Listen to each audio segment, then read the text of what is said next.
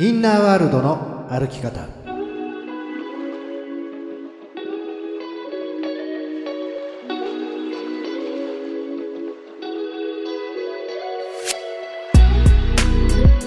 こんにちは吉田博親ですこんにちは、飯島静香です。インナーワールドの歩き方。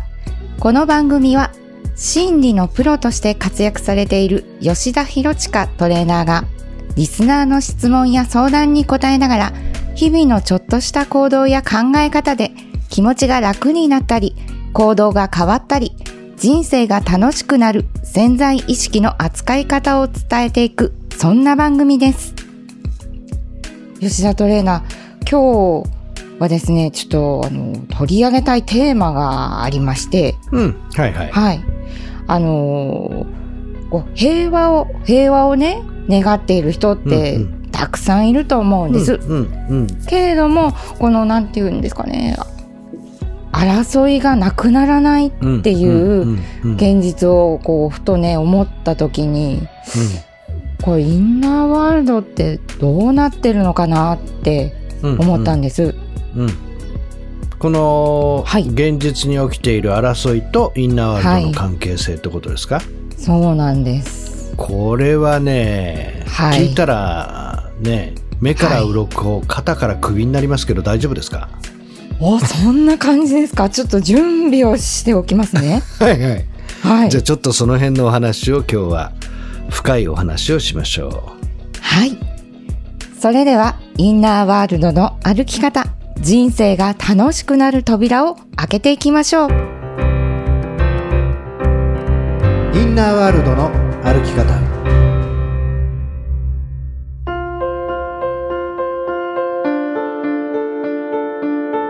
まずですね、はいうーんとうんうん。何から話すかちょっとストレートなところからちょっと外れますけれども、はい。ね、今ロシアとウクライナが戦争していたりはい。あるいは中東の方では相変わらず内乱があったりとかね、はい。うんそういう戦いとか争いってこの地球上からあるじゃないですか。はい。ね、うん。で一つはですねあのーやっぱりコロナウイルスっていうものがはい。まず始まった時にですね、うん。うんこの世界というのはやっぱり歴史は繰り返されるっていう言葉があるじゃないですか。はい。あります。で、なぜ繰り返されるかっていうのは、まあ、例えばよく人がね、本当に未熟だから同じミスを繰り返すっていう部分もあるだろうし、うん。あとはですね、宇宙っていうものの性質がそのものがね、はい。結局はリズムを刻みながら巡っているっていうところなんですよね。はい。で、いろんな周期があって、うんえー例えば私たちは24時間という一日の周期の中に生きていたり、はい。365日という1年という周期っていうものを活用していたり、はい。例えば最近のものすごく大きな周期で言うとですね、まあ例えば水亀座のね、時代って言われてるのは、えーキリストが生まれた年がこうあって、その辺がから魚座の時代に入って、2012年あたりから、その切り替わってるので、2000年に一度のサイクルがあったりとか、いろんなそういう、その歴史とかのサイクルがあるわけなんですよ。はい。で、これがやっぱりリズムの法則であり、そのリズムの法則とかを、こう、活用するとですね、先生術とか、はい。いろんな、私なんかも方位取りをやってますけど、うん。旧世気学とかね、そういうような膨大なデータベースから、こう、いろいろ情報を引っ張り出してきて、えー星がここの位置にあるときは、こういうふうに人が動くとか、はい。もっとそれをその万人のレベルで分かりやすくしているのが、あ例えば、今日は一粒万倍日ですとかね、うんうん。うん、天赦日ですとか、虎の日ですとか、なんかこういう日にこういうこと決めるとこういう流れになるからうまくいきますよみたいなのはもう結構日常的に皆さん使われてるじゃないですか。はい。ね。うん。で、結局コロナがあった時に、じゃあ宇宙のリズムとしてはどういう流れが起きてるんだってみんな宇宙の法則を理解してる人は歴史を振り返ったわけですよ。はい。で、その時に百数年前のスペイン風邪っていうものが、あー注目されたわけですね。はい。で、まだその時には戦争は起きていなかったにもかかわらず、うんでもやっぱりそのスペイン風邪の時っていうのは第一次世界大戦っていう、やっぱり戦争が絡んでたりしていたのでう、んうん。案の定やっぱりこのおスペイン風邪っていうようなウイルスと戦争っていうものが同時にやっぱりまた今回コロナウイルスとロシア・ウクライナと同じような形で起きてるのは間違いがないんですね。はい。で結局うーじゃあそれは何かっていうとやっぱり戦いっていうことが今私たちの全人類のレッスンとして来ているわけですね。はい。だから私たちはコロナウイルスとどんだけ戦ってるか、ねえ。なかなか長い戦い。すんごいでしょ。はい。ねはい。えだからその戦争という形のね、実際武器っていうものを持って人を殺し合うということはしてないに、かもしれないですが、はい。コロナとの目に見えない戦いとか、もうワクチンというね、武器を使ったり、うん、もうマスクという防御策を使ったり、はい。もうこれに関してはすごい勢いで実は私たちは戦ってるわけですよ。はあ、はい。日々、日々。もう何年戦ってるか。ねえ。ほん、ほんとです。でしょ ?3 年 ?2 年、うんはい、そうです。長い。長いですね。だからそういう部分において、ただね、あの、コロナウイルスをこう制圧しようとして、はい。どこかの国は本当に勝てましたかってことですよね。はい。ね もうなんかあの、ゼロコロナ政策とかお隣の国やっとりましたけど、え。やってました。すごかったよね。ビルごとさ、うん、はい、出れないようにしちゃってね。うん。もうなんかあの、なんかこう、ペットかなんかにものすごいこう何、はいあ。の、長い紐つけて、はい。家家から出せれ出せないから、ペットだけなんか外をこうやって散歩させてる人とかいましたけど、うん。すごいですね。だ全然抑え込めなかったよ。ね、うん結局。うん。はい。で、いい、もう、もういいやって言って解放した瞬間にものすごい蔓延しちゃったりとか。はい。日本だって一番最初は、さすが日本って言われてたんだよね。はいね、すごい抑えてましたよね。そう。んんで、うん清潔感が、あの、うんがやっぱり清潔な国だし、はいやっぱり日本はすごいなって言ってたら、そう、言ってましたね。靴を脱ぐのがいいんだとか、いっぱい言ってましたね。もう後半に行ったら一番だもんね。一番患者増えたからね。はい。だから戦っても、うん。戦うというような意識でやったら勝てないわけですよ。はい。まあ、そういうようなね、ことがあって、うんまあだから今回のことに関しては、えー完全に歴史っていうものが繰り返されている。で、はいそのテーマっていうのは戦いだったわけですね。うん。で、この戦いっていう部分においてですけど、はい。ね、私が29歳の時に一番最初にセミナーを受けた時にね、はい。その当時は本当トンチンカンだった話があるんですけど、はい。何かっていうと地球上にこう飢餓ってあるの分かります？はい。飢餓。うん飢餓ですね。はい。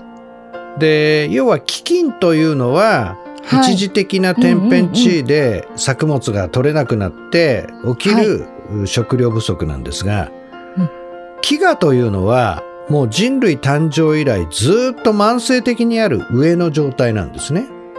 はい。で、まあ僕もバングラディッシュに行ったりとかいうことはしましたけれども、実際その飢餓のキャンプの中をこう取材するとかそういうことはしたことがないんですが、はい。まあ話で聞くとですね、うんもう吐き気がするぐらい車でずーっと5分はは走っても10分走っても1時間走ってもその飢餓のキャンプ場から抜けられないそうです。それぐらい食べ物がなくてみんな。な飢えていてで、約30秒に1人ぐらい、今ですよ。この我々が、ね、はい、あのー、どれだけ食べ物とかね、廃棄してるか、コンビニとかそういうところも含めて、日本なんかはね。はい、この時代に食べ物がなくて死んでいる子供たちが、ね、数十秒に1人、まだ子供が死んでるんですよ。うん、事実なんですね、それが。はい。で、はい。なんて言われたかっていうとね、その当時のトレーナーにね、うん、はい、29歳の吉田青年はですね、はい、うん、吉田青年、うん、言われたわけですよ。はい。まあその地球上にね、この飢餓があると。はい、それから、未だにね、戦争が続いてると。うん。それを作ってんのはあなただって言われたわけですよ。うん。うん。何言ってんだよとか言って。いや、関係ないし、海の向こうだからと。うん。っていうふうに普通なんか思ったりするじゃないですか。ええちょっと、ね、そうですね。あなたって言われても、わーってなりますね。うん。だけど、それが、今だったらね、そしてこの番組を聞いてらっしゃる方だったら、なんとなくそこをリンクできる可能性があるのが、宇宙の法則の一番は何ですか？はい。思考の法則です。はい。思考の法則とは何ですか？思考は現実化する。です。うん、あ、そう。あら。はい。ということは、現実化してることは私たちの思考の表れなわけじゃないですか。はい。っていうわけですよ。だから、あなたはね、中に、飢えている意識がありませんか？飢えているインナーワールドがありませんか？と。もっと欲しい欲しい欲しい足りない足りない足りない足りないもっと欲しいもっと欲しいもっと欲しいって言って、はい、全然この満たされない上っていうものが内な、うん、内側のインナーワールドの世界にありませんか？っていうことです。あはい。あとは、ね、はい、あの野郎ぶっ殺してやるとか、ね、うん、いつか見てるよ叩きのめしてやるからと。ね、もう、人を攻撃してみたりね。この間、あの、言ったのになんでそういうことやるかなとか言って、すごい人を攻撃したりとかね。はい。要は戦ってみたりとか、あんなやつぶっ殺してやるとか。はい、うん。要は、そうやって、はい。戦争してないかどうかですよね。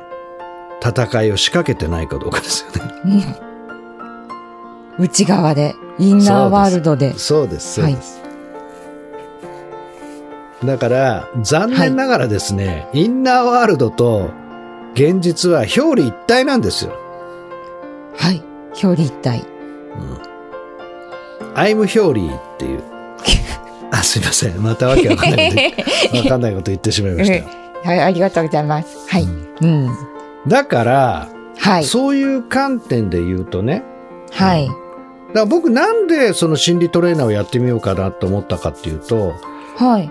だから人の中のインナーワールド、人の、そのぞれの人のインナーワールドに平和をもたらしたり、そこが満たされていったとしたら、はい、現実の世界から飢餓がなくなる。うん、現実の世界から戦争がなくなる。はい。僕はそれを信じて、心理トレーナーをやろうと思ったんですね。うん、うん、で、実際問題、これは本当に小さいことかもしれないけど、はい、僕の中には随分飢えている部分がなくなったり、はい、逆に分かち合っていこうとか与えていこうっていう自分であったりとか、うん、もう戦って何かあの相手を召してやろうとか、もう亡き者にしてやろうとかね、そういうようなことも随分なくなったっていう。だから僕の見えている周りの世界からは、そういうものっていうのが本当に減ったなっていうのは感じるわけです。はい。ただ、私たちのこの地球上ではまだ相変わらずそういうものっていうのが起きてるということは、実は私たちのインナーワールドの中に、ね、えー、上がないですか？戦おうとしてる自分がいないですか？戦うことでね、なんか奪い取るとか、はい、なんか相手を、うん、自分の思い通りにすることが幸せになるっていうように思い込んでいるようなインナーワールドがないですかっていうことを私たちに見せてくれているのがその争いであったり戦争なんじゃないかっていうわけですね。はい。なので、あの、私たちにできるね。だから、その実際問題ね、例えば飢餓をなくすために、まあずっと僕もどんなにお金がない時ももう30年以上お金を出し続けてますけど、あの、そういうような現実的なね、部分で物資を送ったりとか、ボランティア活動に行くっていうのも重要です、実際問題ね。あの、そうやって命がなくなっていくわけですから。はい。だけども、やっぱり私たちのもし内側の世界というものと外側の世界っていうものが本当にね、リンクしてるんであれば、自分の中からその上をなくそうとか、はい。自分の中からこの戦うというよりも、要するに、えー何かこう攻撃して望み通りに変えてみよう。うん。これ結構ないですかね？自分のパートナーを攻撃して望み通りのように変えたくなるってことないですか、うんはい。ねえ、うん、僕ええも散々やりましたよ。やっぱりそういうようなことをね、本当に手放していくと、やっぱり世界もいつの日か僕は変わっていくんじゃないかなってすごく思うんですよね。はい。なので、この戦争とかね、戦いっていうものに関して、えーこれはね、本当に私たちが、まあまだ動物っていうね、人間は動物であるし、やっぱりそういうはい。本能的な部分として、うん。えー種を守るっていうね、うん、だからうん。守るために戦うっていうような部分っていうのははい。たくさんあると思います。でももう一つは、今言ったように、コントロールですよね。えーはい。相手を自分の思い通りにさせることで、えー自分の平和であったりとか理想をお作り出していくというやり方ですね。はい。これはもう本当にその男性性エネルギーっていう、それはこう人間が発達発展してきた文明の歴史でもあるわけですが、そのやり方はだけでやるっていうのはもう限界に来てるっていう。うんうんやっぱりお互いが受け入れ合ったりとか、この世界というもののえー自然とか、えーあらゆるものっていうものを本当にね、えー慈しみながら新しい時代を迎えていくためには、本当に女性性というエネルギーを理解して、自分のまず人生に取り込み、自分の中のインナーワールドに、えーそういう世界が広がっていけば、いつの日か、あ本当にこの現実の世界でもね、えーそういう戦争とか飢餓とか、うんそういうものがなくなる世界が来るって僕は信じてるんですよっていう、そんなお話でした。エンジェルボイス天使の言葉。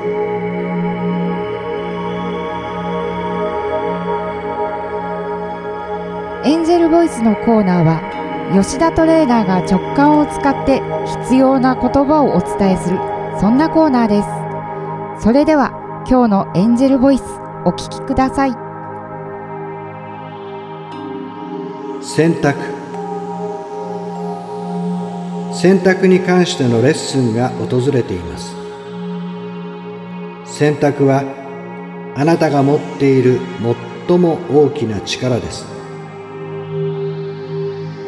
それは過去からの延長線上にはなくあなたの生きたい人生未来のビジョンから想像される道。その力はあなたの枠を超え人生で不可能だったことを可能にします。さああなたは何を選択するのでしょうか？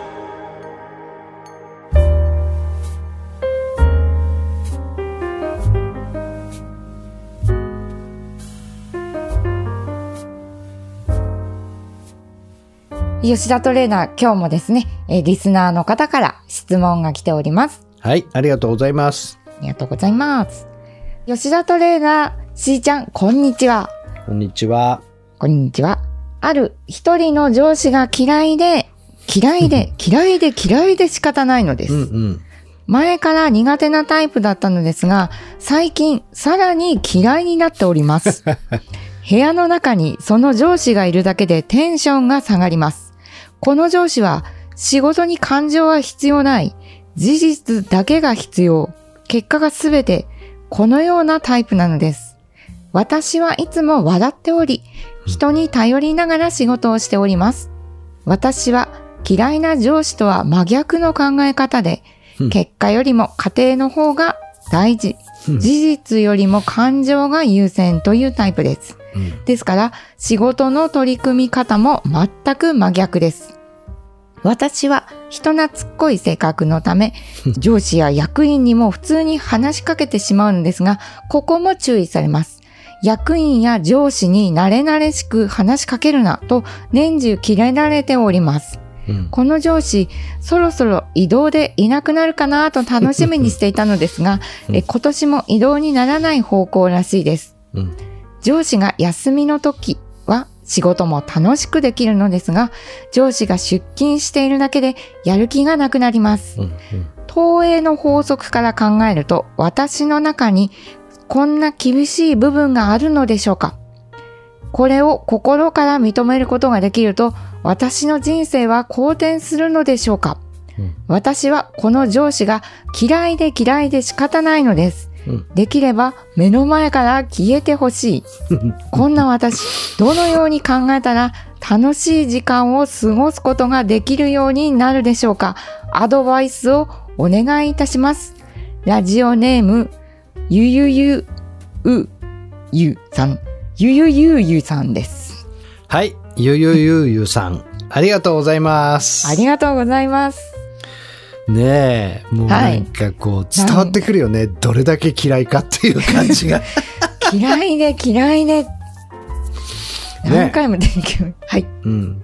うんうんうんあの、別に自由なので、はいえーなんていうんですか、別にそんなに嫌いだったら、僕はあの、サラリーマン辞めた理由は上司が嫌いだったからっていうことなので、すごい気持ちはわかりますよ。うん、ねえ、そうですよね。うんなんかすごい結果作ってんのに、なんか全然なんか承認もせずに、もう少し吉田はこうやってああやってこうやればもっといいのになとか言って。うん、そんなことは分かってるよ言われなくたって次の課題だが別にいちいち言われなくてもいいよとお前に言われたくねえよみたいななんかなんかそういう感じがして もうダメだもうはいこいつの下でいても全然人生良くならんと思って僕なんかやめちゃいましたけどね。ああ、ね。はい。まあだから自由です。ただね、えーはい一つ一応一応理屈を言っておきます。だから自由ですよ。別に僕はいやめたりしても別にいいと思うし、はい。あのーただその会社を選んでる以上仕方がないので、はい。ね。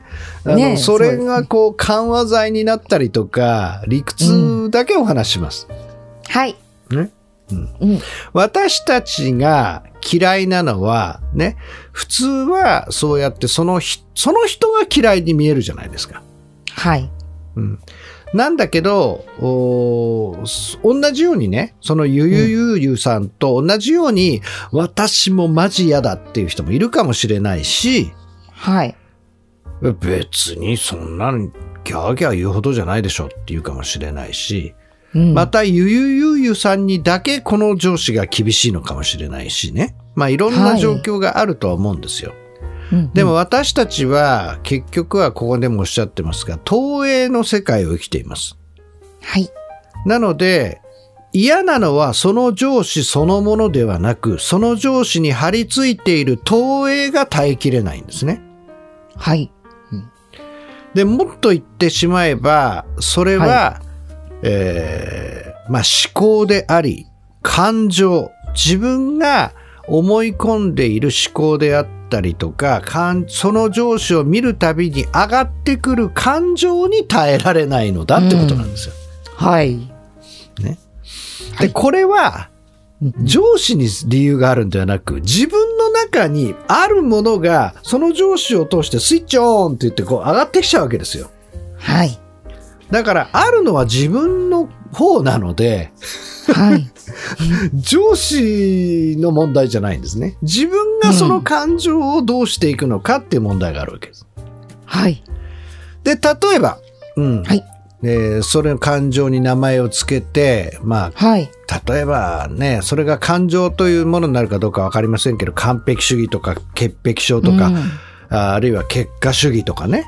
はい。うんうんそれからあとはすごくこう横暴であったりとか暴君とかなんかそういうすごいこう、ねあの、うんうんうん。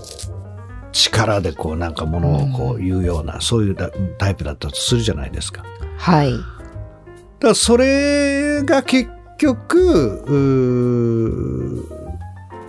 自分の中で上がってくるとそれをこうなんか言われてる感じがするとその感情がぐーっと上がってきて耐えきれないわけです。はい。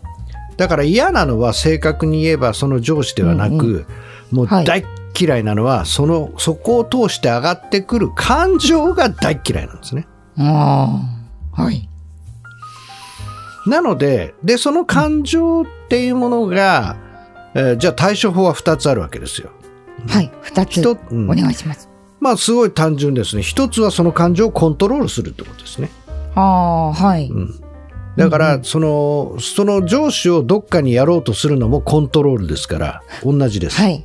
うんうん要はその感情が上がってこないように、その上司に合わないように、上司がどっかに行ってしまうように、えー罠を仕掛けるとかね。そんなことは罠ですか？うんそんなこと言っちゃいけないですね。うんでも要するに、その感情に合わないようにするうん。とか、はい。あるいはもう民法切り離しの術といって、その感情を感じないようにしちゃうんですね。はい。マシーンのように働く。うん。機械のようです。うんだけど、うん自分で言ってましたよね。なんかそういう感情を感じておおらかでやるわけでしょ。で、逆に上司の方が、いちいちそんなにこやかにやってんじゃねえ。ねえ。なるわけでしょうんにこやかではいかん。はい。だからその、そのやっぱりそのクールさであったり、その決めつけとか、うんそういうのが耐えられないわけですよ。はい。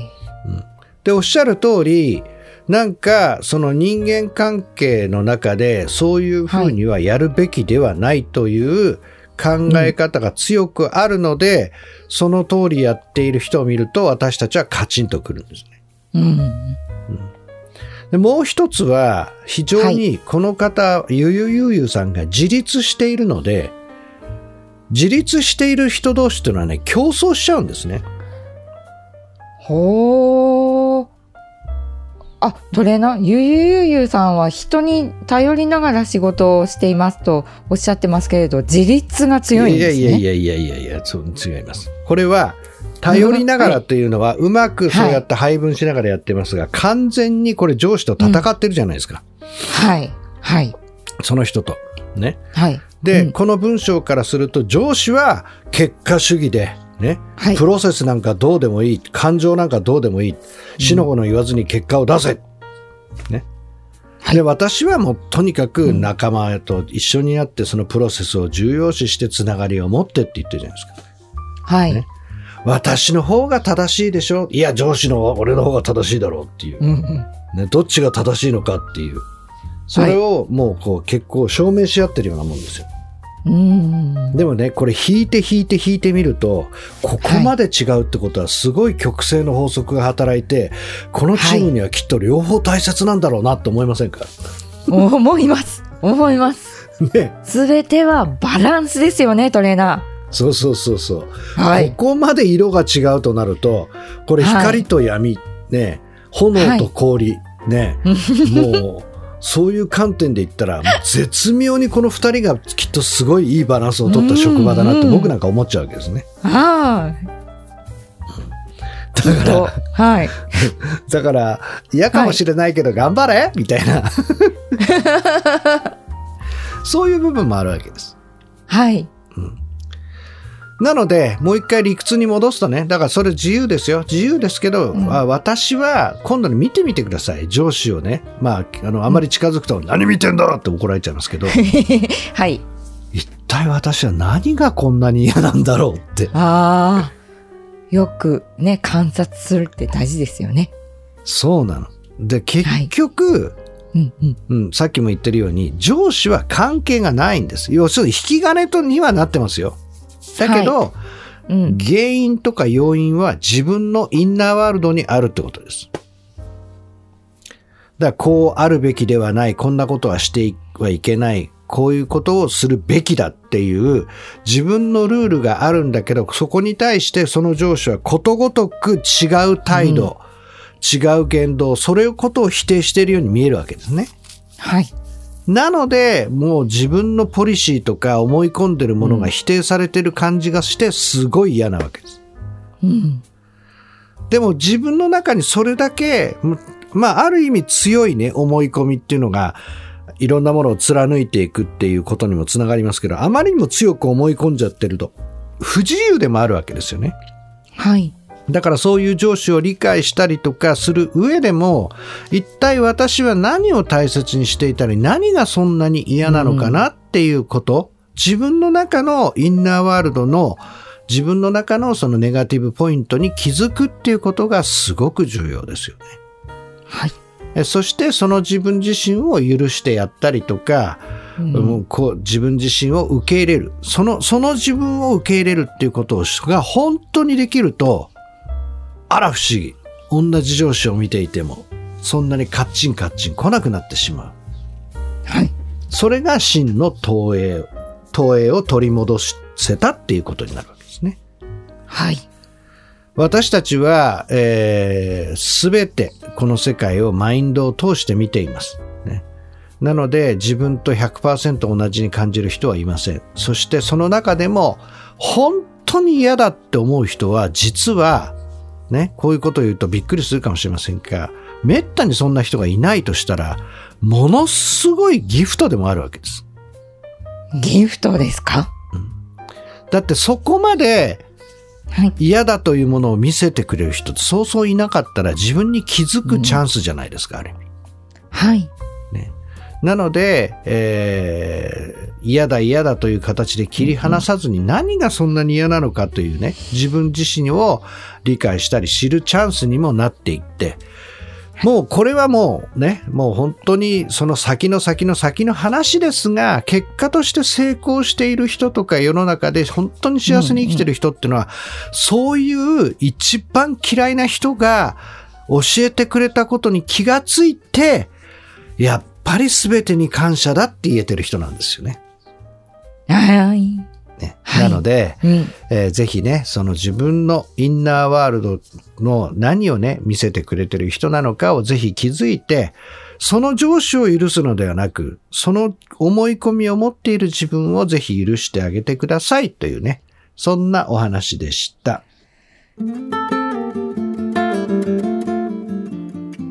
インナーワールドの歩き方。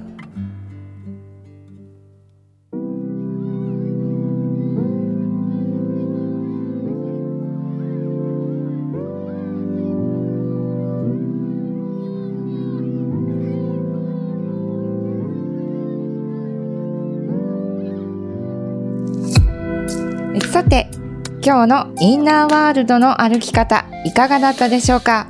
吉田トレーナー、今日のお話のポイントをお願いいたします。はい。えー、っとね、まあその戦い、戦争っていうね、えー、この現実、平和を望んでいる人もいるのになんでそんなことが起きるんだろうっていうね。でもどっかで私たちは戦うことで、えー、望みが叶う。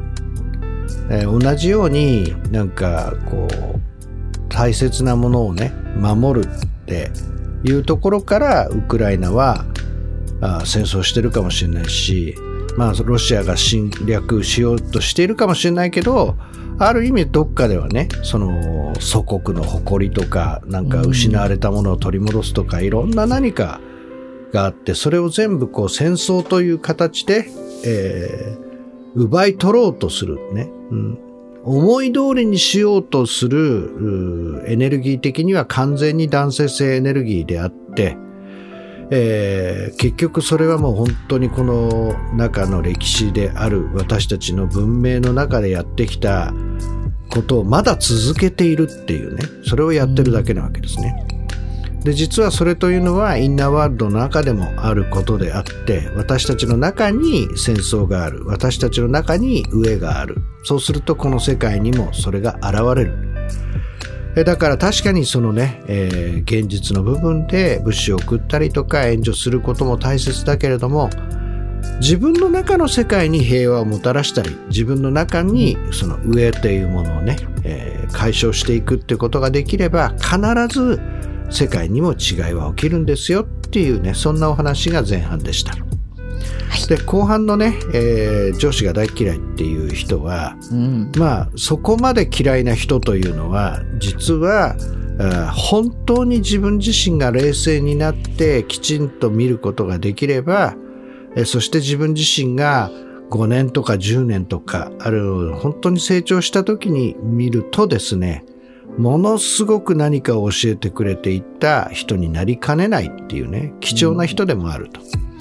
で私たちは全てのものに投影を起こしているので実はその上司そのものではなくそこに張り付いた投影に自分が耐えられないだとしたらそれは一体何なのかどんなインナーワールドに耐えられないのかっていうことに気づく大きなチャンスですえそしてこのチーム、ね、その会社のチームっていうのはその上司とねそのゆゆゆゆさんとすごいバランスを持って、うん、多分職場ができてるのでどっちかがいなくなるとバランスが崩れちゃうんじゃないかなって思うぐらいのね私はなんかそんな感じがするのでこれは本当に光と闇っていうことをが転じて理解できるとですねもうもしかしたらねもう信じられないかもしれませんが一生のね理解し合える親友になる可能性もあるかもしれないというね、えそのぐらいのね存在の人なんですよっていう話でした。さてこの番組ではお聞きのあなたからの質問、相談などをお待ちしています。やりたいのにできない、頑張っているのにいつも同じ結果になってしまう、今よりもっと成功したい、自分を輝かせたい、などなど、人生を楽しみたいのに楽しめない、そんなお悩みや相談、心の仕組みの質問、何でも聞いてください。質問の宛先はひらがなで吉田博親と検索していただいて、YouTube、アメブロ、LINE 公式などからお寄せください。また、インナーワールドの歩き方、公式ブログを公開しています。こちらもチェックしてみてください。質問などお待ちしています。インナーワールドの歩き方、今日はこの辺でお別れです。お相手は飯島静香と吉田博親でした。また来週同じ時間にインナーワールドでお会いしましょう。